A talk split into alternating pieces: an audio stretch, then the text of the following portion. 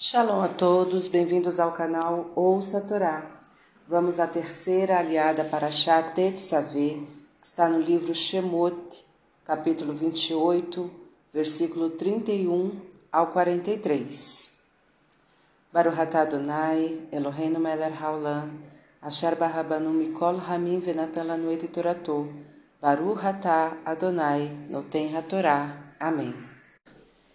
E farás o manto do eifod com tecido de lã azul celeste, e a abertura para a cabeça será dobrada por dentro e reforçada com uma orla de malha para que não se rasgue. E farás ao redor das orlas do manto romãs de tecido de lã azul celeste, púrpura e vermelha, e farás sininhos de ouro para colocar alternadamente com os romãs na orla do manto e estarão vestidos em Arão para servir, e será ouvido o som de sua vestimenta ao vir ao local sagrado diante de Deus, e ao sair não morrerá. E farás uma lâmina de ouro puro e gravarás nelas os dizeres: Santidade ao nome. E a porás sobre uma mitra na parte da frente, amarrada com fio de lã azul celeste, e estará sobre a fronte de Arão. E se ele levar sacrifícios sagrados para santificar os filhos de Israel e cometer alguma iniquidade inadvertidamente, deverá estar com a lâmina sobre sua fronte para que sejam aceitos diante de Deus. E bordarás a túnica com linho, e farás uma mitra de linho, e farás um cinto, obra de bordador, e para os filhos de Arão farás túnicas, cintos e mitras para a glória e esplendor. E os farás vestir, e os ungirás, e os consagrarás, e os santificarás, e me servirão. E lhes farás calças de linho para cobrir sua nudez, desde a altura dos rins até as coxas e estarão sobre Arão e seus filhos ao entrarem na tenda da reunião ou ao se aproximarem do altar para servir no lugar da santidade, para que não carreguem iniquidade e morram. Estatuto perpétuo é para ele e para a sua descendência. Amém. Baruch Adonai, Eloheinu melech haolam, Asher natan lanu torato toratemet v'chayo lanatá betorreino, Baruch atah Adonai noten hatorá. Amém. Vamos aos comentários desta liá. O manto cobre todo o corpo, que simboliza esconder a pessoa. O eifod e o peitoral serviam para lembrar os filhos de Israel perante Deus.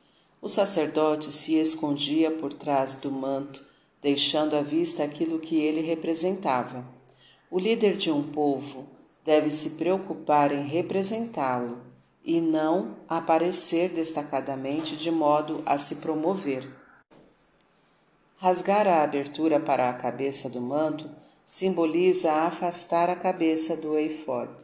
O líder de um povo não deve ter pensamentos que o afastem de sua missão, que é representá-lo. Os romãs simbolizam o sustento material. Os sininhos servem para chamar a atenção. Ao andar, o sacerdote fazia os sininhos tilintarem. Lembravam-no que deveria orar pelo sustento do povo. Não podemos relegar as coisas materiais necessárias ao sustento em detrimento das coisas puramente espirituais. Roupas simbolizam o aspecto externo da pessoa o seu comportamento diante da comunidade e diante de Deus. As roupas do sumo sacerdote tinham cada peça um significado especial. Ao vesti-las, o sacerdote estava apto a servir a Deus. Para servirmos a Deus, devemos estar preparados, tanto interna como externamente. O som emitido lembrava os ruídos do mundo exterior por onde quer que o sacerdote andasse, o som o acompanhava, lembrava-o, mesmo quando concentrado em servir a Deus espiritualmente, que ele representava o mundo exterior, o mundo material também. Devemos participar tanto da vida espiritual quanto da material, interagindo com nossos semelhantes, fazendo o bem, cumprindo as leis divinas que tratam do relacionamento de cada pessoa com o próximo e com os bens materiais. Só assim teremos vivido plenamente. Os sacrifícios oferecidos a Deus deveriam estar sem qualquer tipo de defeito, pois, caso contrário, eram considerados impróprios. Os sacerdotes, na hora de oferecê-los, deveriam ter pensamentos elevados, pois, caso contrário, não eram aceitos. Colocando os dizeres santidade ao nome em sua fronte, significava que a intenção do sacerdote era de consagrar o material para Deus se a intenção de cumprir as leis divinas é boa e sincera, as falhas involuntárias são relegadas por ele.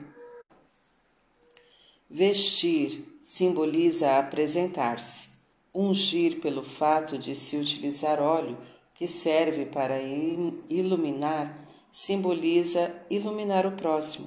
Consagrar significa dedicar-se totalmente a uma missão. Santificar significa aproximar-se de Deus. Para servir a Deus, o líder espiritual de uma comunidade deve apresentar-se ao povo, isto é, estar disponível quando for solicitado, conhecer bem as leis e comportamentos adequados para orientar o próximo, iluminar, dedicar-se totalmente à sua missão, que é a de aproximar-se e aproximar seu semelhante de Deus